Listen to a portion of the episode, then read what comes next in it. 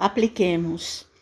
E os nossos aprendam também a aplicar-se às boas obras nas coisas necessárias para que não sejam infrutuosos. Paulo, Tito capítulo 3, versículo 14. É preciso crer na bondade, todavia é indispensável movimentarmos-nos com ela no serviço de elevação. É necessário guardar a fé, contudo, se não a testemunhamos nos trabalhos de cada dia, permaneceremos na velha superfície do palavrório. Claro que todos devemos aprender o caminho de iluminação. Entretanto, se nós não dispomos a palmilhá-lo, não passaremos de atitudes verbalistas. Há no Espiritismo cristãos palpitantes, problemas para os discípulos de todas as situações. É muito importante o conhecimento do bem, mas que não esqueçamos as boas obras.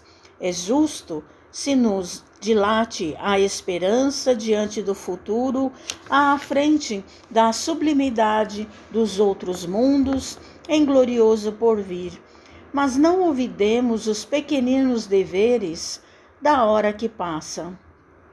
De outro modo, seríamos legiões de servidores incapazes de trabalhar belas figuras na vitrina das ideias, sem qualquer valor na vida prática.